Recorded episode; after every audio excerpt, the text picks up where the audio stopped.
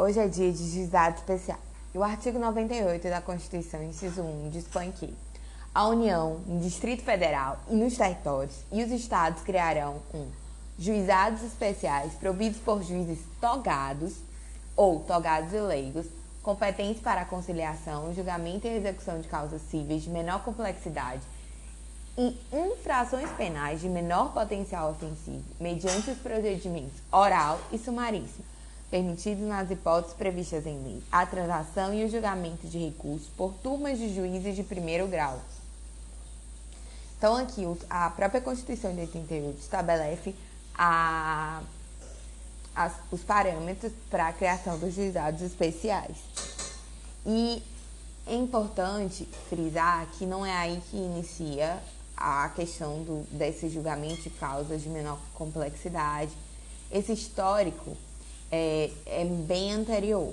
Existia, por exemplo, a Lei 7.244 de 84, que ela regularizou a criação e funcionamento do Juizado Especial de Pequenas Causas, revogado pela Lei 9.099 de 95, que dispõe sobre a criação dos juizados especiais.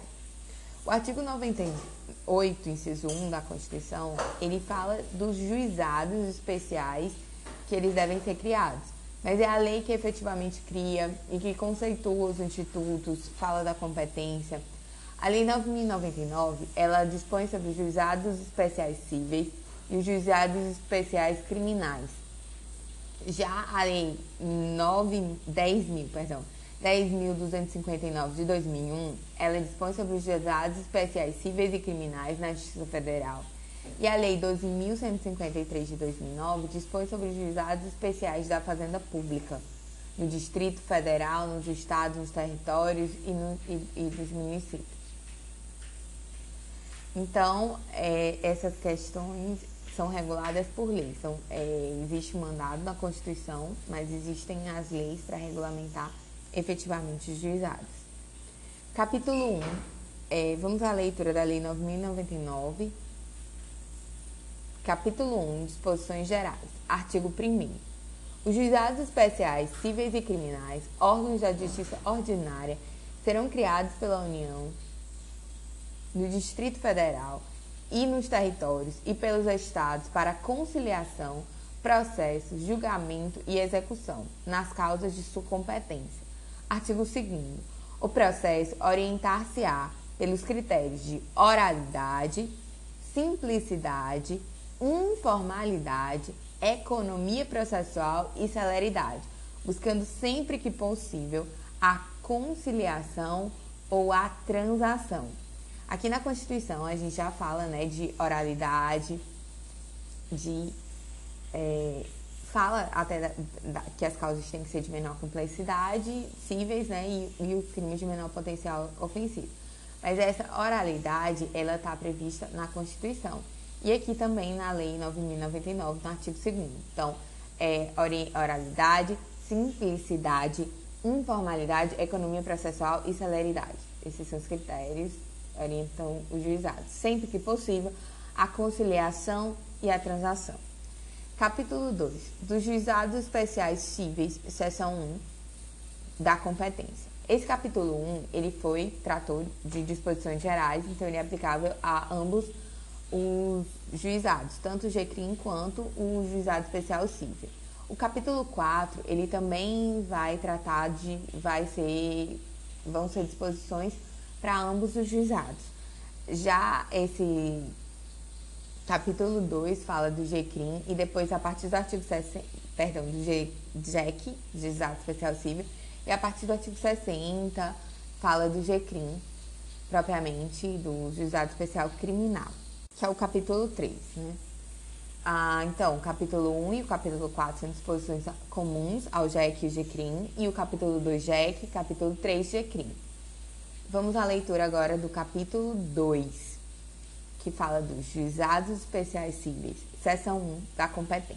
Artigo 3 o juizado especial civil tem competência para conciliação, processo e julgamento das causas cíveis de menor complexidade, assim consideradas então, agora vamos entender o que são causas cíveis de menor complexidade. 1. Um, as causas cujo valor não exceda 40 vezes o salário mínimo. 2. as enumeradas no artigo 275, inciso 2 do Código de Processo Civil. E, qual, e quais são as enumeradas no 275, 2 do CPC? Observar-se ao procedimento sumário 1. Um, 2. Nas causas, qualquer que seja o valor, de arrendamento rural de parceria agrícola. B. De cobrança do condomínio de quaisquer quantias devidas ao condomínio. C. De ressarcimento por danos em prédio urbano ou rústico D. De ressarcimento por danos causados em acidente de veículo de via terrestre. E. De cobrança de seguro relativamente aos danos causados em acidente de veículo, ressalvados os casos de processo de execução. F. De cobrança de honorários dos profissionais liberais, ressalvado o disposto em legislação especial. Os que versem sobre revogação de doação, nos demais casos previstos em lei. Então, o inciso 2, que é o que refere ao 275, inciso 2 da, do CPC, que foi lido agora. Agora, o inciso 3. Então, também são ações de menor complexidade, é, também são causas de menor complexidade. Inciso 3. Ação de despejo para uso próprio. 4 as ações possessórias sobre bens imóveis de valor não excedente ao fixado no inciso 1, que é 40 vezes o salário mínimo. Então, ações possessórias sobre bens imóveis de valor não excedente a 40 vezes o salário mínimo. Parágrafo 1. Compete ao juizado especial promover a execução 1. Um, dos seus julgados, 2. dos títulos executivos extrajudiciais no valor de até 40 vezes o salário mínimo, observado o disposto no parágrafo 1 do artigo 8 dessa lei. Parágrafo 2. Ficam excluídas da competência do juizado especial as causas de natureza alimentar, falimentar, fiscal e de interesse da fazenda pública, e também as relativas a acidentes de trabalho, a resíduos e ao estado e à capacidade das pessoas, ainda que de cunho patrimonial. Então, exclui-se da competência do juizado de, as causas de natureza alimentar, falimentar, fiscal e de interesse da fazenda pública as ações de interesse da fazenda pública, né? Existem os juizados da fazenda pública com seus critérios próprios. E também as relativas a acidentes de trabalho, resíduos de estado e capacidade das pessoas, ainda que de cunho patrimonial. Parágrafo 3 A ação pelo procedimento previsto nessa lei importará em renúncia ao crédito excedente aos limites estabelecidos nesse artigo, excetuada a hipótese de conciliação.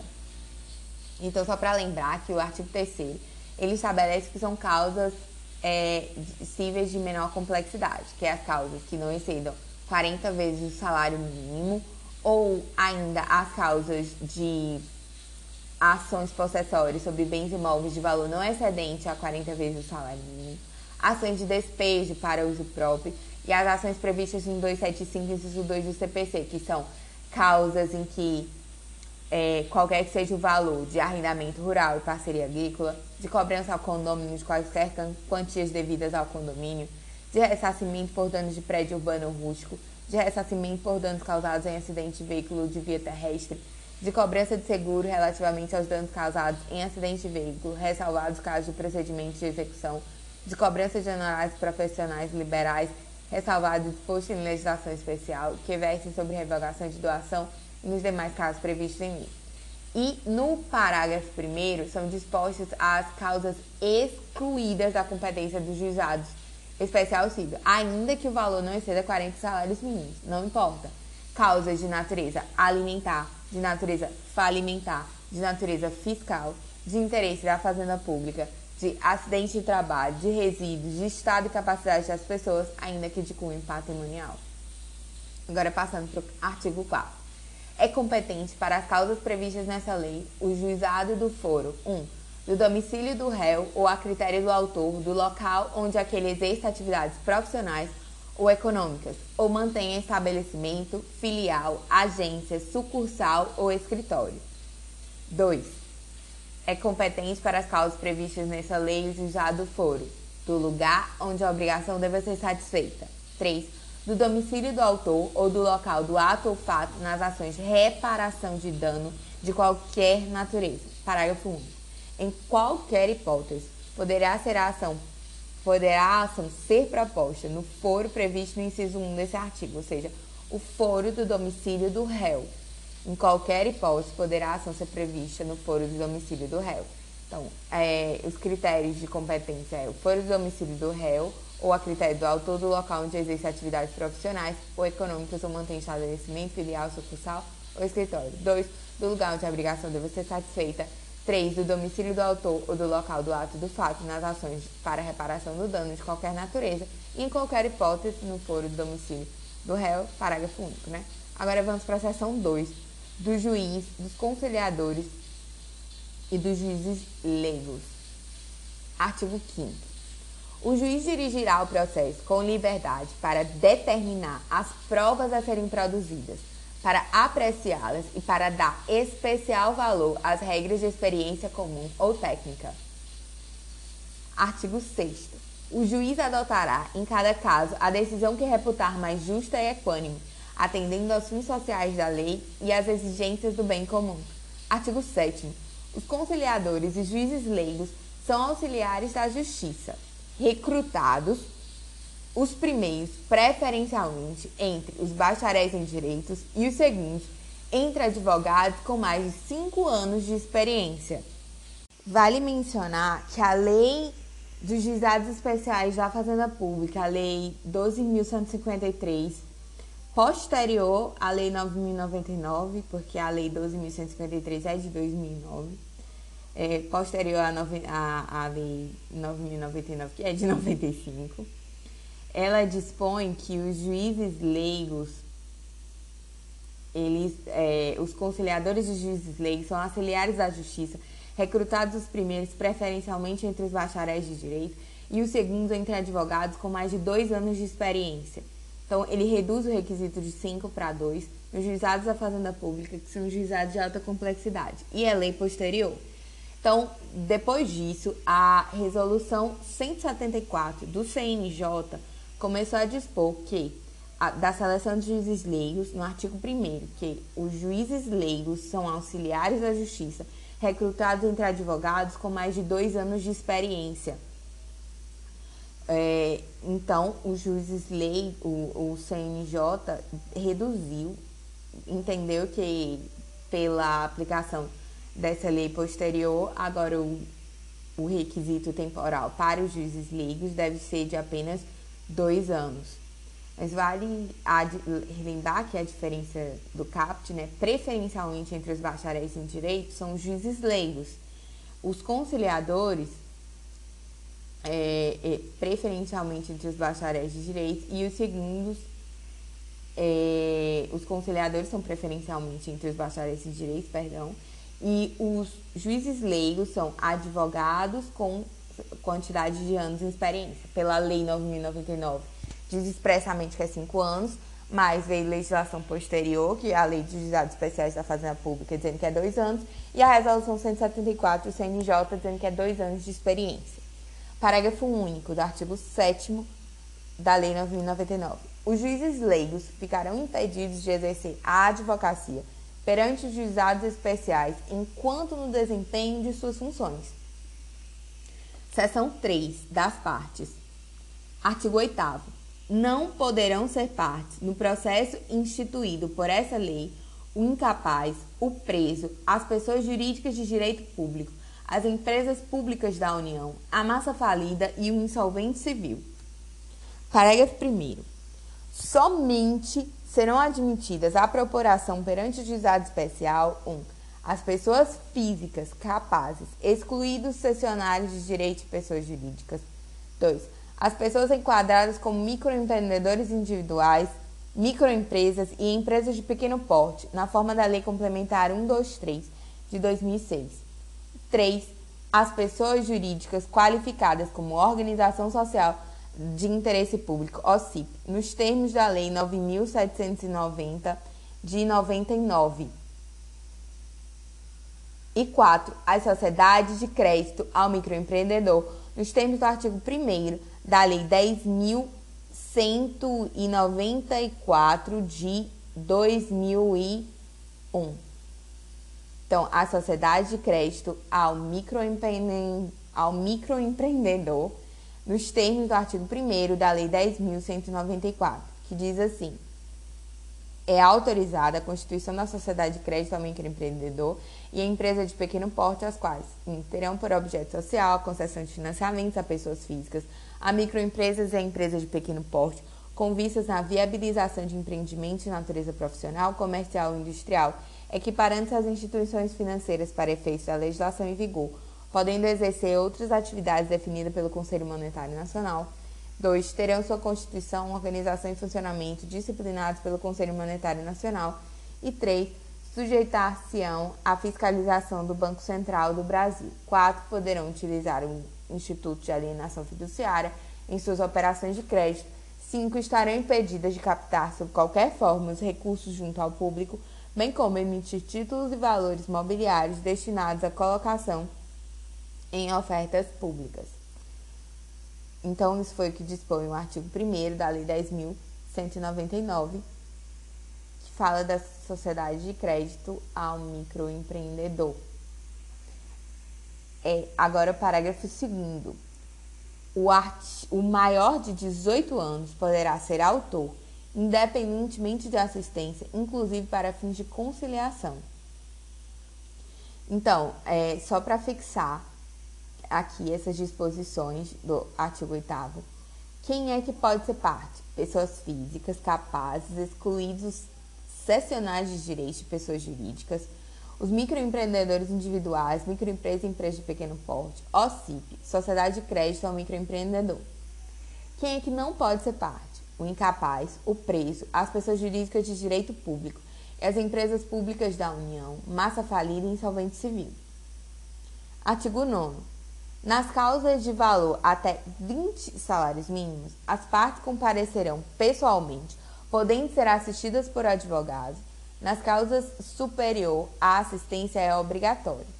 Então, a competência do juizado é em regra, do juizado civil em regra até 40 salários mínimos, mas até 20 salários mínimos, o ius postulandi é a regra, então é possível você comparecer sem advogado mas nas causas de valor superior a 20 salários mínimos, a assistência é obrigatória. Parágrafo 1.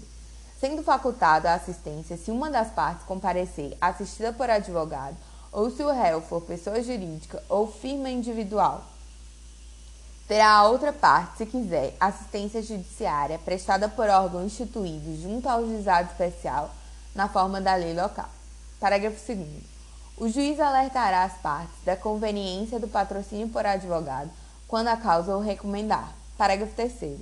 O mandato ao advogado poderá ser verbal, salvo quando quanto aos poderes especiais. Então, o mandato ao advogado poderá ser verbal, salvo quanto aos poderes especiais. Parágrafo 4. O réu, sendo pessoa jurídica ou titular de firma individual, poderá ser representado por preposto credenciado, munido de carta de preposição, com poderes para transigir, sem haver necessidade de vínculo empregatício. Artigo 10. Não se admitirá no processo qualquer forma de intervenção de terceiros nem de assistência. Admitir-se-á o litisconsórcio. Então, não se admite no processo qualquer forma de intervenção de, de terceiro, perdão, nem de assistência, mas admitir-se-á o litisconsórcio. Vale mencionar que no novo CPC, no CPC 2015, as modalidades de intervenção de terceiros são a assistência, assistência simples, né? A denunciação à lide, o chamamento ao processo, o incidente de desconsideração da personalidade jurídica e o amicus curiae, que anteriormente não era considerado amicus curiae intervenção de terceiro, mas o NCPC colocou ali na, no rol dos, da intervenção de terceiro. Então vamos seguindo para o artigo 11. O Ministério Público intervirá nos casos previstos em lei. Seção 4 dos atos processuais. Artigo 12. Os atos processuais serão públicos e poderão realizar-se em horário noturno, conforme dispuserem as normas de organização judiciária. Artigo 12-A. Na contagem de prazos em dias, estabelecido por lei ou pelo juiz, para a prática de qualquer ato processual, inclusive para a interposição de recurso, computar-se-ão somente os dias úteis. Então, a contagem de prazo, computar-se-ão somente os dias úteis, inclusive para a interposição de recursos. Artigo 13. Os atos processuais serão válidos sempre que preencherem as finalidades para as quais forem realizados, atendidos os critérios indicados no artigo 2 dessa lei. Artigo 1 perdão, parágrafo 1 do artigo 13. Não se pronunciará qualquer nulidade sem que tenha havido prejuízo. Paz de nullité Parágrafo 2 a prática de atos processuais em outras comarcas poderá ser solicitada por qualquer meio idôneo de comunicação. Vale dizer que no CPC 2015 também está disposto no artigo 782 que, no dispondo da lei de modo diverso, o juiz determinará os atos executivos a que o oficial de justiça cumprirá. Parágrafo 1. Parágrafo 1. O oficial de justiça poderá cumprir os atos executórios determinados pelo juiz também nas comarcas contíguas, de fácil comunicação e nas que se situem na mesma região metropolitana. Parágrafo 2. Sempre que para efetivação for necessário emprego da força policial, o juiz a requisitará. Então, aqui no 782 também é possível que o oficial de justiça cumpra os mandados nas comarcas contíguas de fácil comunicação que se situem nas mesmas na mesma região metropolitana. Ou seja, mesmo no CPC, na sistemática que é fora dos juizados, nem tudo é por carta precatória, rogatória, carta de ordem, essas coisas. É, seguindo, parágrafo 3 Apenas os atos considerados essenciais serão registrados resumidamente em notas manuscritas, datilografadas, taquigrafadas ou estenotipadas, os demais atos poderão ser gravados em fita magnética ou equivalente, que será inutilizada após o trânsito em julgado da decisão. Parágrafo 4. As normas locais disporão sobre a conservação das peças de processo e demais documentos que o instruem. Seção 5 do pedido. Artigo 14.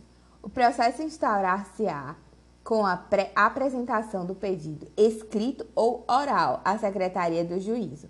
Parágrafo 1. Do pedido constarão de forma simples e em linguagem acessível 1. Um, o nome, a qualificação e endereço das partes. 2. Os fatos e os fundamentos de forma sucinta. 3. O objeto e seu valor. Parágrafo 2. É lícito formular pedido genérico quando não for possível determinar, desde logo, a extensão da obrigação Vale mencionar que, ainda que seja possível o pedido genérico, como a gente vai ver no artigo 38, não é possível a sentença ilíquida, mesmo com pedido genérico. Essa é uma das hipóteses de proibição de sentença ilíquida é, no direito brasileiro. Tanto essa quanto existem algumas outras hipóteses, como por exemplo na Lei 10.259, né, que é os dados especiais civis e criminais da Justiça Federal também não pode é, é, ter sentença ilíquida, porque se aplica né, o, o, a Lei 9.099. E no próprio CPC existem algumas hipóteses de sentença ilíquida, de proibição, perdão, de sentença ilíquida. Então, seguindo, é lícito, parágrafo 2 diz que é lícito formular pedido genérico quando não for possível determinar desde logo a extensão da obrigação. Parágrafo 3 Parágrafo 3 O pedido oral será reduzido a escrito pela Secretaria do Juizado, podendo ser utilizado sistema de fichas ou formulários impressos. impressos. Artigo 15. A, artigo 15. Os pedidos mencionados no artigo 3 dessa lei poderão ser alternativos ou cumulativos Nessa última hipótese, desde que conexos e a soma não ultrapasse o limite fixado naquele dispositivo. Artigo 16. Registrado o pedido, independentemente de distribuição e autuação, a Secretaria do Juizado designará a sessão de conciliação e realizar-se-á a realizar-se no prazo de 15 dias. Independente de distribuição e autuação, a Secretaria do Juizado designará a sessão de conciliação e a realizar-se no prazo de 15 dias. Artigo 17. Comparecendo inicialmente ambas as partes, instaurar-se-á, desde logo, a sessão de conciliação, dispensado o registro prévio de pedido e a citação. Parágrafo 1. Havendo pedidos contrapostos, poderá ser dispensada a contestação formal e ambos serão apreciados na mesma sentença.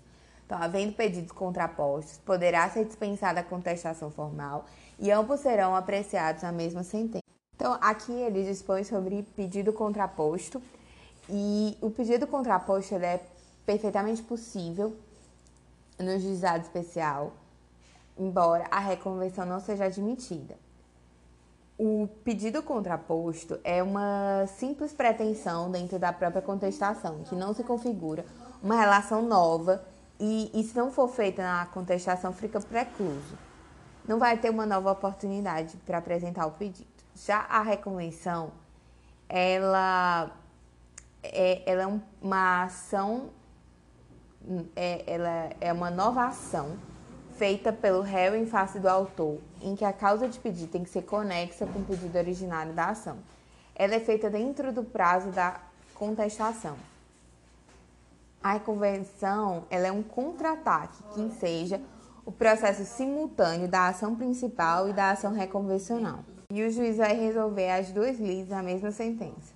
Nesse ponto é, é semelhante ao pedido contraposto, né, que é resolvido na mesma sentença. Seção 4 das citações intimações. Citações e intimações. Artigo 18. A citação far-se-á 1. Um, por correspondência com aviso de recebimento em mão própria. 2.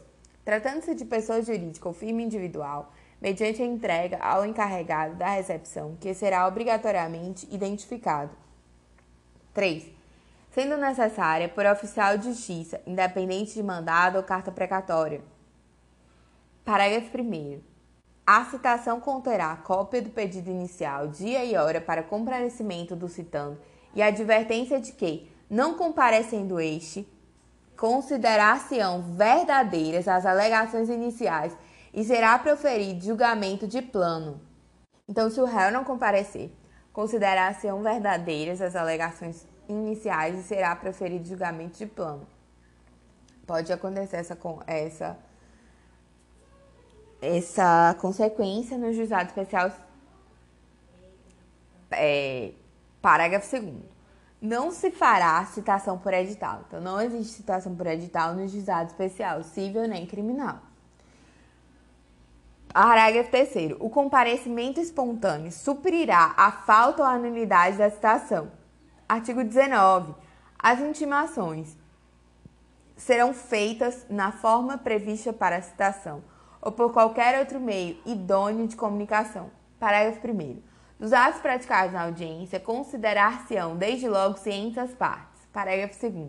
As partes comunicarão ao juízo as mudanças de endereço ocorridas no curso do processo, reputando-se eficazes as intimações enviadas ao local anteriormente indicado na ausência da comunicação.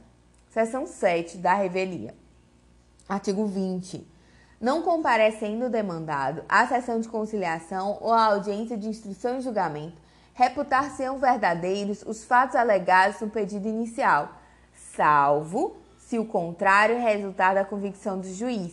Então, não compare... É, a revelia, né? Não comparecendo o demandado à sessão de conciliação à audiência de instrução e julgamento, reputar ser os fatos, verdadeiros os fatos alegados, né? Uma consequência possível do processo do, do processo. Oh. Inclusive pode ser proferido o julgamento de plano. Porém, se o contrário resultar da convicção do juiz, a prova dos autos pode ser contrária, então é, é, ou não ter prova suficiente, então ele não vai julgar, obviamente, é, com base, verdadeiros os fatos se eles forem absurdos. Seção 8. Seção 8 da conciliação e do juízo arbitral. Artigo 21. Aberta a sessão, o juiz togado ou leigo esclarecerá as partes presentes sobre as vantagens da conciliação, mostrando-lhes os riscos e as consequências do litígio, especialmente quanto ao disposto no parágrafo 3 do artigo 3 dessa, dessa lei. Artigo 22. A conciliação será conduzida pelo juiz togado ou leigo ou por conciliador sob sua orientação, Parágrafo 1. Obtida a conciliação. Esta... Então me perdi. Parágrafo 1. Obtida a conciliação, esta será reduzida a escrito e homologada pelo juiz togado, mediante sentença com eficácia de título executivo. Parágrafo 1 do artigo 22, que a conciliação será conduzida pelo juiz togado ou leigo ou por conciliador sob sua orientação. Parágrafo 1 Obtida a conciliação, esta será reduzida a escrito e homologada pelo juiz togado, mediante sentença com eficácia de título executivo. Parágrafo 2 É cabível a conciliação não presencial conduzida pelo juizado mediante o emprego de recursos tecnológicos disponíveis de transmissão de som e imagem em tempo real, devendo o resultado da tentativa de conciliação ser reduzido a escrito com os anexos pertinentes. Artigo 23. Se o demandado não comparecer ou recusar-se a participar da tentativa de conciliação não presencial, o juiz togado proferirá a sentença. Artigo 24. Não obtida a conciliação, as partes poderão optar de comum acordo pelo juízo arbitral, na forma prevista nessa lei. Parágrafo 1. O juízo arbitral considerar-se-á instaurado, independente de termo de compromisso, com a escolha do árbitro pelas partes, do árbitro pelas partes. Se este não estiver presente, o juiz convocá-lo-á e designará de imediato a data para a audiência de instrução. Parágrafo 2. O árbitro será escolhido dentre os juízes leigos. Artigo 25. O árbitro conduzirá o processo com os mesmos critérios do juiz, na forma do artigo 5 e 6 dessa lei, podendo decidir por equidade. Então, o, o juiz arbitral ele pode decidir por equidade. Artigo 26. Ao término da instrução, ou nos cinco dias subsequentes, o árbitro apresentará o laudo do juiz togado para homologação por sentença irrecorrível. Seção 9 da Instrução e Julgamento, artigo 27. Não instruído o juiz arbitral, proceder-se-á imediatamente à audiência de instrução e julgamento, desde que não resulte prejuízo para a defesa. Parágrafo único. Não sendo possível a sua realização imediata, será a audiência designada para um dos 15 dias subsequentes, cientes desde logo as partes e testemunhas eventualmente presentes. Artigo 28. Na audiência de instrução e julgamento, serão ouvidas as partes, colhidas as, colhida a prova e, em seguida, proferida a sentença. Artigo 29 serão decididos de plano todos os incidentes que a possam interferir no regular prosseguimento da audiência. As demais questões serão decididas na sentença. Parágrafo único. Sobre os documentos apresentados por uma das partes, manifestar-se-á imediatamente a parte contrária sem interrupção da audiência. Artigo 29, parágrafo único, agora artigo 30. Seção 10 da resposta do réu, artigo 30. A contestação, que será oral ou escrita, conterá toda a matéria de defesa, exceto a arguição de suspeição ou impedimento do juiz, que se processará de forma na forma da legislação em vigor. Artigo 31. Não se admitirá a reconvenção. É lícito ao réu contestar, formular pedido em seu favor, nos limites do artigo 3 dessa lei, desde que fundado nos mesmos fatos que constituam objeto de, da controvérsia. Parágrafo único. O autor poderá responder ao pedido do réu na própria audiência ou requerer a designação da nova data, que será desde logo fixada, cientes todos os presentes. Seção 11 das provas. Artigo 32. Todos os meios de prova moralmente legítimos, ainda que não especificados em lei, são hábeis para provar a verdade dos fatos alegados pelas partes. Artigo 33. Todas as provas serão produzidas na audiência de instrução e julgamento, ainda que não requeridas previamente, podendo o juiz limitar ou excluir as que considerar excessivas, impertinentes ou protelatórias. Artigo 34. As testemunhas, até o máximo de três para cada parte, comparecerão à audiência de instrução e julgamento, levadas pela parte que as tenha arrolado, independentemente de intimação, ou mediante essa, se assim for requerido. Parágrafo 1 do artigo 34. O requerimento para intimação das testemunhas será apresentado à Secretaria no mínimo cinco dias antes da audiência de instrução e julgamento. Parágrafo 2. Não comparecendo a testemunha intimada, o juiz poderá determinar sua imediata condução, valendo-se, se necessário, do concurso da força. Então, as testemunhas, elas são até o máximo de três para cada parte. É, independentemente de intimação, elas podem ser comparecer à audiência de instrução e julgamento levados pelas partes que as tenham arrolado, é, ou mediante essa, se assim for requerido. E o requerimento para intimação das testemunhas, ele tem que ser apresentado na secretaria no mínimo cinco dias antes da audiência de instrução e julgamento. Importante essas datas. Artigo 35. Quando a, quanto a prova do fato exigir, o juiz poderá inquirir técnicos de sua confiança, permitida às partes a apresentação de parecer técnico. Parágrafo único. No curso da audiência, poderá o juiz de ofício ou a requerimento da parte, das partes realizar inspeção em pessoas ou coisas ou determinar que eu faça pessoa de sua confiança que ele relatará informalmente verificado. Então, é, quando a prova do fato exigir, o juiz pode poderá inquirir técnicos de sua confiança, permitindo às partes a apresentação de parecer técnico. Artigo 36. A prova oral não será reduzida a escrito, devendo a sentença referir, no essencial, os informes trazidos nos depoimentos. Então, a prova oral não será reduzida a escrito, devendo a sentença referir, no essencial, os informes trazidos nos depoimentos. Artigo 37. A instrução poderá ser dirigida por juiz leigo, sob a supervisão de juiz togado. Seção 12 da sentença. Artigo 38. A sentença men mencionará os elementos de convicção do juiz, com um breve resumo dos fatos relevantes ocorridos em audiência, dispensado o relatório. Parágrafo 1. Não se admitirá a sentença condenatória por quantia ilíquida, ainda que genérico o pedido. Artigo 39. É ineficaz a sentença condenatória na parte que exceder a alçada estabelecida nessa lei.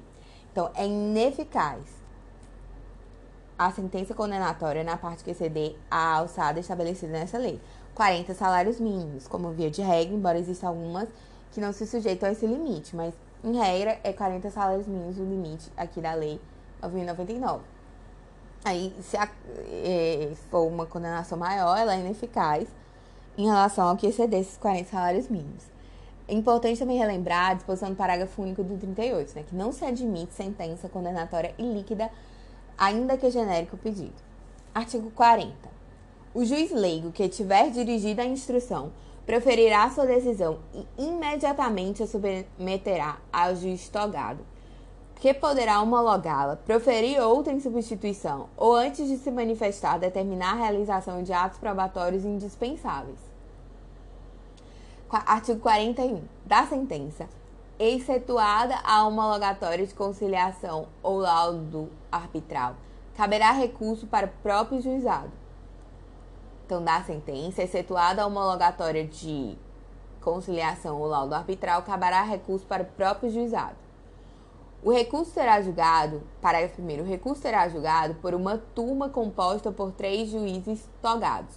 As sentenças proferidas pelos juizados, exceto as homologatórias de conciliação de laudo arbitral, cabe recurso para o próprio juizado, para uma, uma turma composta por três juízes togados, em exercício no primeiro grau de jurisdição, reunidos na sede do juizado. Parágrafo 2. No recurso, as partes serão obrigatoriamente representadas por advogado e os postulantes até 20 salários mínimos na, no primeiro grau do juizado é admitido. Como regra, mas o artigo 41, parágrafo 2 diz que no recurso as partes serão obrigatoriamente representadas por advogado. Artigo 43. O recurso será terá somente efeito devolutivo, podendo o juiz conferir-lhe efeito suspensivo para evitar dano irreparável à parte. O recurso terá somente efeito devolutivo, podendo o juiz dar-lhe efeito suspensivo para evitar dano irreparável à parte. Artigo 44. As partes poderão requerer a transcrição da gravação da fita magnética, a que alude o parágrafo 3 do artigo 3 dessa lei, correndo por conta do requerente as despesas respectivas. Artigo 45. As partes serão intimadas da data da sessão de julgamento Artigo 46. O julgamento de segunda instância constará apenas da ata com a indicação suficiente do processo, fundamentação sucinta e parte dispositiva. Se a sentença for confirmada pelos próprios fundamentos, a súmula do julgamento servirá de acordo. Então, o julgamento de segunda instância constará apenas da ata com a indicação suficiente do processo, fundamentação sucinta e parte dispositiva. Se a sentença for confirmada, confirmada pelos próprios fundamentos, a súmula do julgamento servirá de acordo. Artigo, é, seção 13 dos embargos de declaração, artigo 48. Caberão embargos de declaração contra sentença ou acórdão nos casos previstos no CPC, no Código de Processo Civil. Parágrafo único. Os erros materiais podem ser corrigidos de ofício. Segundo o artigo 1022 do CPC 2015, cabem embargos de declaração contra qualquer decisão para 1. Um, esclarecer a obscuridade ou eliminar contradição. 2. Suprir omissão de ponto ou questão sobre a qual deveria se pronunciar o juiz de ofício ou a requerimento. 3. Corrigir erro material. Parágrafo único. Considera-se omissa a decisão que 1. Um, deixar de se manifestar sobre tese firmada em julgamento de casos repetitivos ou incidente de assunção de competência aplicável ao caso sob julgamento. E dois, incorre em qualquer das condutas descritas no 489, parágrafo 1 que é o dever de fundamentação do magistrado. Então, é, essas, esse, essas são as hipóteses de cabimento dos embargos de declaração. Artigo 49. Os embargos de declaração serão interpostos por escrito ou oralmente no prazo de cinco dias contados da ciência da decisão. Artigo 50. Os embargos de declaração interrompem o prazo para interposição de recurso. Então, embargos de declaração interrompem o prazo para interposição de recurso. Vale relembrar que antes das modificações introduzidas pelo CPC 2015, os embargos de declaração nos juizados, eles suspendiam o prazo do recurso. E no CPC, interrompia. Agora está tudo igual. Os embargos de declaração interrompem o prazo para interposição de recurso, tanto no sistema dos juizados quanto no, no CPC. No CPC 2015, que é o que está válido. Ah, seguindo. Seção 14 da extinção do processo sem julgamento do mérito.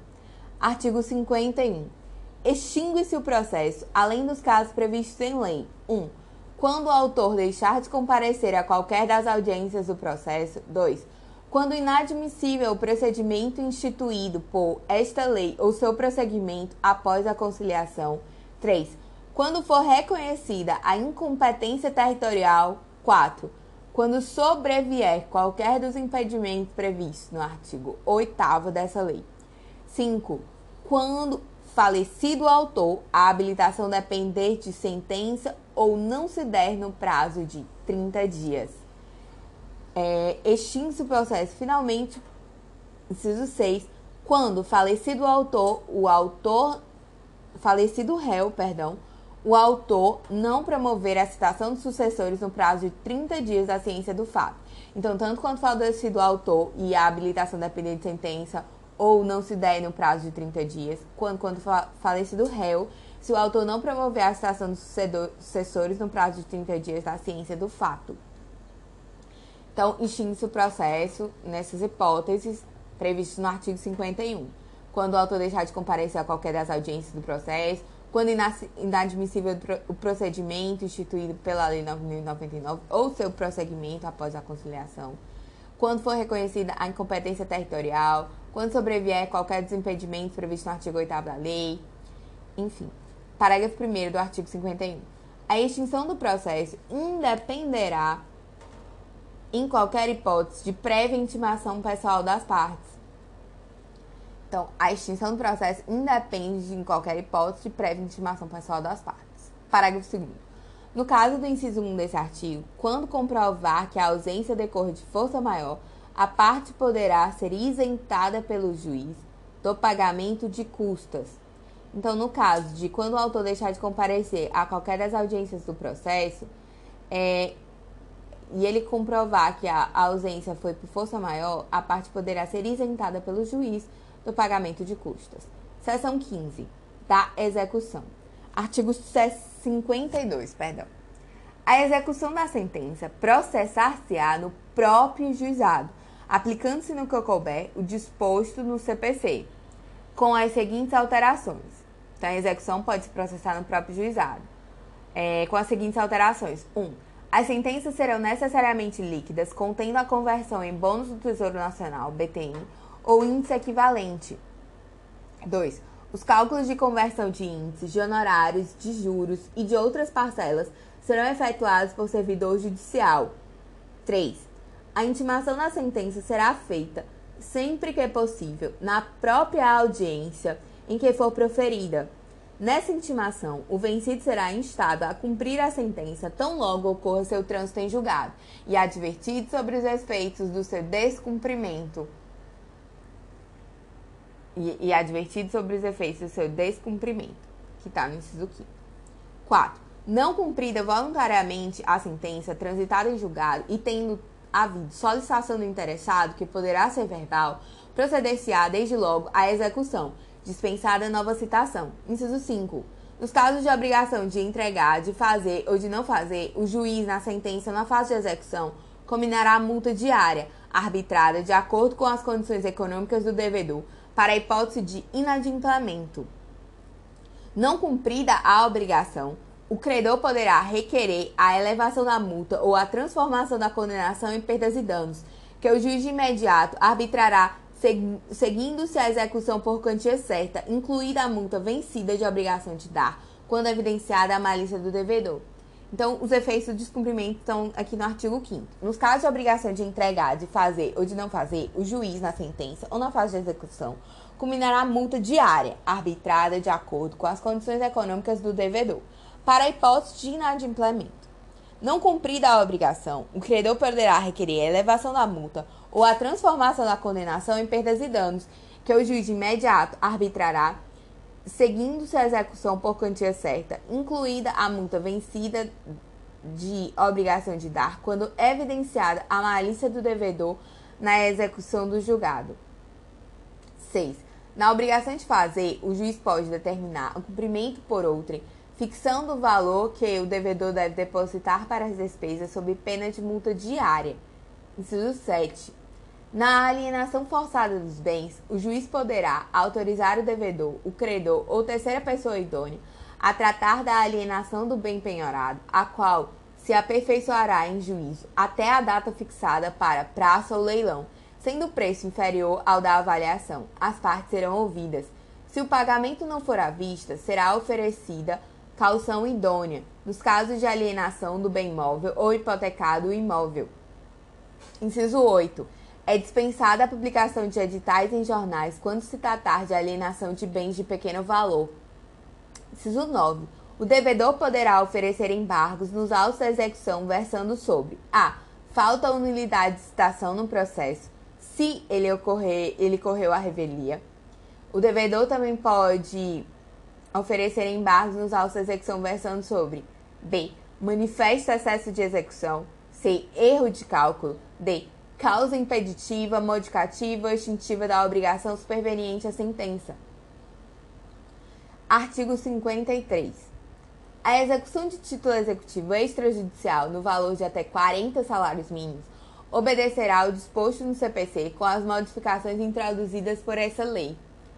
Parágrafo 1. Efetuada a penhora, o devedor será intimado a comparecer à audiência de conciliação, quando poderá oferecer embargos no caso do artigo 52, inciso 9, por escrito ou verbalmente.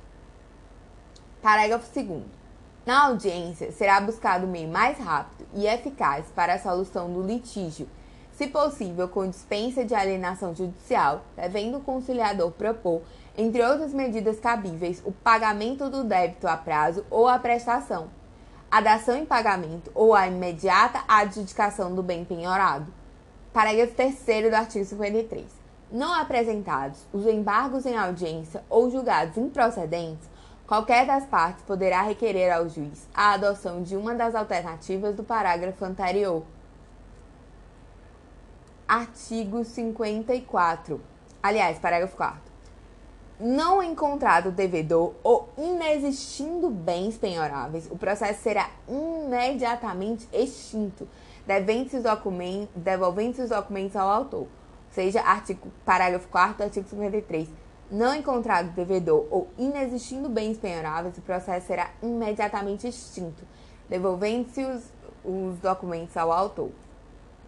Seção 16 das despesas. Artigo 54. O acesso ao juizado especial independerá, em primeiro grau de jurisdição, do pagamento de custas, taxas ou despesas. Parágrafo único. O preparo do recurso, na forma do parágrafo 1 do artigo 42 dessa lei, compreenderá todas as despesas processuais, inclusive aquelas dispensadas em primeiro grau de jurisdição, ressalvada a hipótese de assistência judiciária gratuita. Então, no primeiro grau, não há pagamento de custas, taxas ou despesas, mas o preparo do recurso é, compreenderá todas as despesas processuais, inclusive aquelas dispensadas no primeiro grau de jurisdição, ressalvada a hipótese de assistência gratuita. Então, o primeiro grau não tem custas, mas o segundo grau tem custas, inclusive as dispensadas no primeiro grau. Artigo 55. A sentença de primeiro grau não condenará o vencido em custas e honorários de advogado, ressalvados casos de litigância de má-fé. Em segundo grau, o recorrente vencido pagará as custas e honorários de advogado, que serão fixados entre 10 e 20% do valor da condenação, ou não, ou não havendo condenação do valor corrigido da causa. Então, primeiro grau não condena o vencido em custos e honorários de advogado, ressalvado litigância de má-fé. Mas no segundo grau, ele paga custas, honorários de advogado fixados entre 10% e 20% do valor da condenação ou do valor corrigido da causa, se não houver condenação. Parágrafo único. Na execução, não serão contadas custas, salvo quando 1. Um, reconhecida a litigância de má-fé. 2. Improcedentes os embargos do devedor. 3 tratar-se de execução de sentença que tenha sido objeto de recurso improvido do devedor. Então, a execução também não tem custas, nem a primeiro grau, nem a execução. Mas a execução pode ter custas quando reconhecida a litigância de má-fé, assim como os casos de litigância de má-fé, também há condenação na primeira instância pela litigância de má-fé. Mas na execução, litigância de má-fé, improcedência de desembargos do devedor, execução da sentença que tenha sido objeto de recurso improvido do devedor. Seção 17. Disposições finais. Artigo 56. Instituído o juizado especial, serão implantadas as curadorias necessárias e os serviços de assistência judiciária. Artigo 57. O acordo extrajudicial, de qualquer natureza ou valor, poderá ser homologado no juízo competente, independente de termo, valendo a sentença como título executivo judicial. Então, a sentença que homologa o acordo extrajudicial é título executivo judicial. Parágrafo único. Valerá como título extrajudicial o acordo celebrado pelas partes, por instrumento escrito, referendado pelo órgão competente do Ministério Público. Artigo 58. As normas de organização judiciária local poderão estender a conciliação prevista nos artigos 22 e 23 às causas não abrangidas por essa lei. Artigo 59. Não se admitirá ação rescisória nas causas sujeitas a procedimentos instituídos por essa lei. Então, é, procedimentos instituídos no juizado não admitem ação rescisória. A súmula 376 do STJ compete à turma recursal processar e julgar mandado de segurança contra ato de juizado especial. Ainda é importante a leitura da jurisprudência em teses, da jurisprudência em teses do STJ, óbvio, né? A edição 89, que trata dos juizados especiais. Ela diz assim, em seus 1, edição 89 das jurisprudências em teses do STJ. O processamento da ação perante o juizado especial estadual é opção do autor, que pode se preferir ajuizar sua demanda perante a justiça comum. 2. Em se tratando de litisconsórcio ativo facultativo, Para que se fixe a competência dos juizados especiais, deve ser considerado o valor da causa individualmente por autor, não importando se a soma ultrapassa o valor de alçada. 3. A necessidade do, da produção de prova pericial por si só não influi na definição da competência de juizados especiais. 4. É, é da competência dos juizados especiais federais e dos juizados especiais da Fazenda Pública a defesa de direitos ou interesses difusos e coletivos, exercida por meio de ações propostas individualmente pelos seus titulares ou substitutos processuais. 5. É possível submeter ao rito dos juizados especiais federais as causas que envolvam fornecimento de medicamentos, tratamento médico, cujo valor seja de até 60 salários mínimos, juizados especiais federais ajuizadas pelo Ministério Público ou pela Defensoria Pública em favor de pessoa determinada. 6. Compete à juizada especial a execução de seus próprios julgados, independentemente da quantia a ser executada, desde que tenha sido observado o valor de alçada na ocasião da propositura da ação. 7.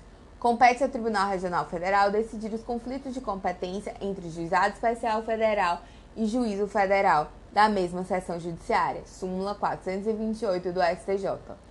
Admite-se a impetração de mandado de segurança perante os tribunais de justiça e os tribunais regionais federais para o exercício do controle de competência dos juizados especiais estaduais ou federais, respectivamente, excepcionando a hipótese de cabimento das súmulas 376 do STJ.